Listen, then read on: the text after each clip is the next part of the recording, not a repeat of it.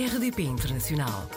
Portugal aqui tão perto. RDP Internacional. É doutorado em Bioengenharia e Engenharia Biomédica pela Universidade de Coimbra. O João Ribas realizou a sua tese de doutoramento na Harvard Medical School, pratica surf e gosta de explorar a relação entre a ciência e a arte. Bom dia, João, e bem-vindo à RDP Internacional. Bom dia, Joana. Obrigado pelo convite. Sei que também esteve cinco anos nos Estados Unidos, um ano na Holanda, agora há quatro em Copenhaga. Por que é que decidiu sair de Portugal? Isso é uma pergunta um pouco difícil de responder. Existiriam várias, várias coisas que me fizeram sair de Portugal. Na altura eu tinha, tinha acabado de fazer o mestrado e estava à procura de fazer um doutoramento e estava com vontade de ter novas experiências, portanto, viver num sítio diferente, talvez com uma língua diferente, uma cultura diferente. Isso foi um dos componentes que me incentivou a, a, a sair de Portugal. E outra componente tinha a ver com o trabalho em si, com a investigação que eu queria fazer, que não existia eh, nada nesse- nessas linhas em Portugal. Estive a escolher entre um laboratório em Madrid e um laboratório em Boston e acabei por, eh, por ir para Boston, o que acho que foi uma, uma boa decisão. E destes três países onde já viveu fora de Portugal, qual é que acha que tem mais qualidade de vida? Provavelmente a Dinamarca, muito próximo da, da Holanda e depois dos Estados Unidos. E em Copenhaga, como é que diria que é a relação entre os salários praticados e o custo de vida? Os, os salários aqui são bastante mais altos que os salários em, em Portugal. Acho que a nível da, da União Europeia, a Dinamarca, se não é o primeiro, talvez o segundo a maior nível de salário médio. O custo de vida é também elevado, mas há uma série de benefícios que existem que são completamente gratuitos. Saúde completamente gratuita, educação também gratuita e, em alguns casos, até paga, ou seja, os alunos são pagos para ir para a universidade e há uma série de, de outros benefícios, ou seja, em relação ao que se paga de impostos sobre estes salários altos e o custo de vida, Uhum. acho que há bastante maior poder financeiro e económico eh, com os salários eh, dos países nórdicos em geral comparado com, com o salário em Portugal. Portanto, acaba por fazer sentido pagar impostos porque o que é essencial está garantido, é isso? Exatamente. E o nível salarial é relativamente próximo do, a nível de, de impostos com, com, ah, com os impostos em Portugal. Portanto, não Uhum. acho que haja uma diferença muito grande aí. Se eu lhe perguntasse qual é a parte que menos gosta de viver na Dinamarca ou especificamente em Copenhaga, o que é que me diria? Acho que essa é a pergunta mais fácil. São os invernos longos e escuros. Portanto, Uhum. é- há, há- duas componentes aqui. Uma é o facto de haver poucas horas de luz solar, ou seja, os dias são curtos. Uhum. e em cima disto há uma série de nuvens baixas durante a maior parte do, do inverno, que mesmo durante o, o dia, onde, onde deveria estar sol, pouca luminosidade passa por essas nuvens, um, o, o que é bastante deprimente, vindo e tendo genes portugueses, estando Pois. habituado a tanta luz solar, ah, é estranho e a maior parte das pessoas aqui toma suplementos de vitamina D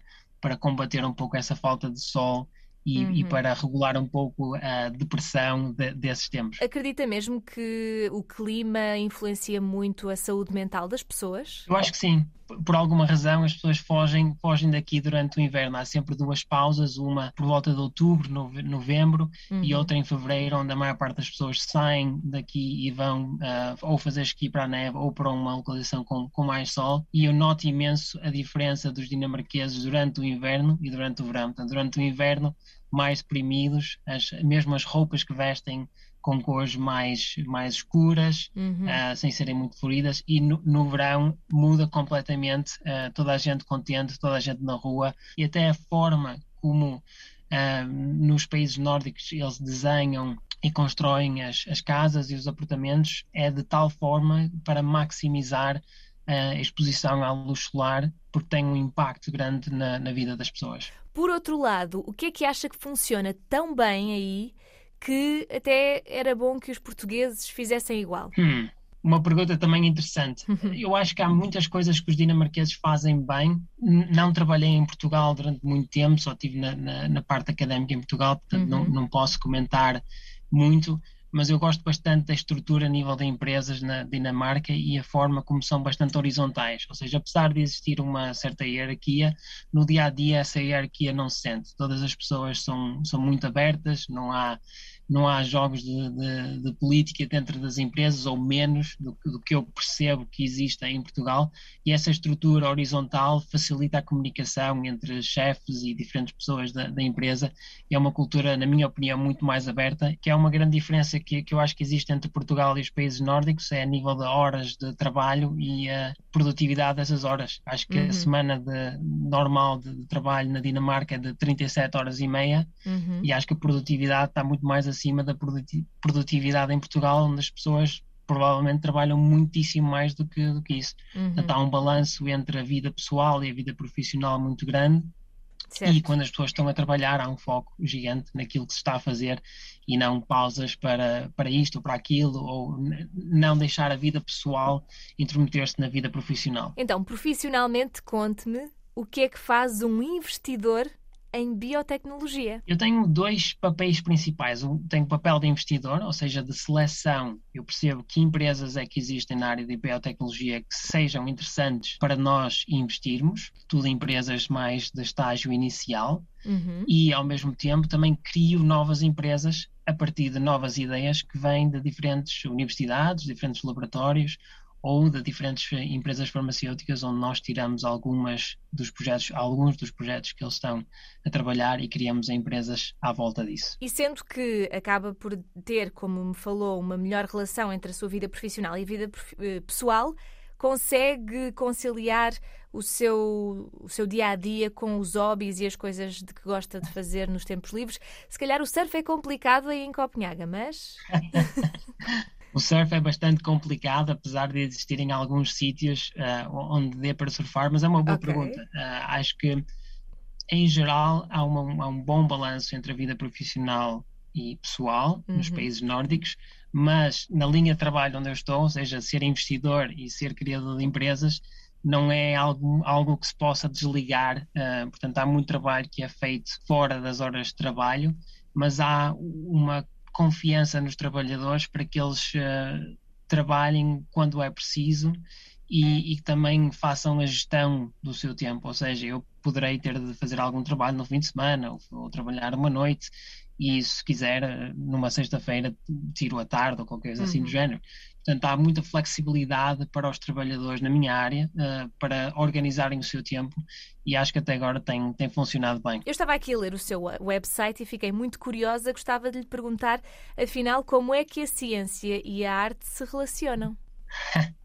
Também uma boa pergunta. Eu acho que tenho uma família um pouco diferente da, da, maior parte das famílias, onde o meu pai e a minha mãe têm eh, formações muito diferentes, enquanto o meu pai tem uma formação na área de engenharia, a minha mãe tinha uma formação na parte mais artística e é, é pintora.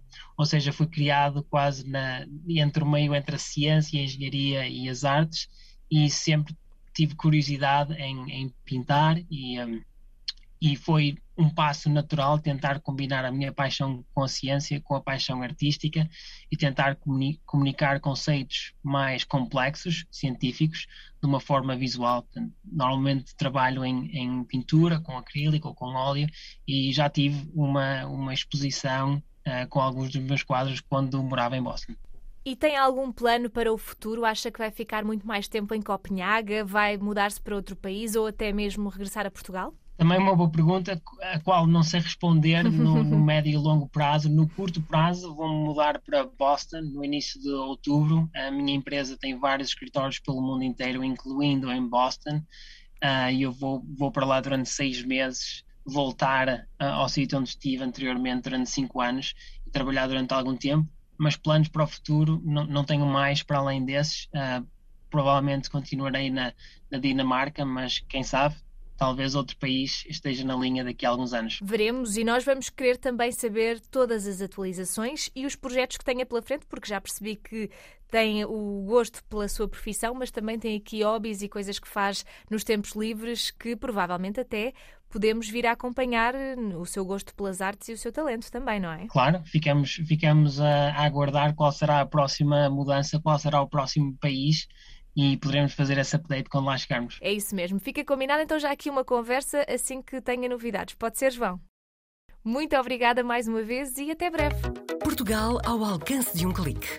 rdp.internacional.rtp.pt RDP Internacional Portugal aqui tão perto.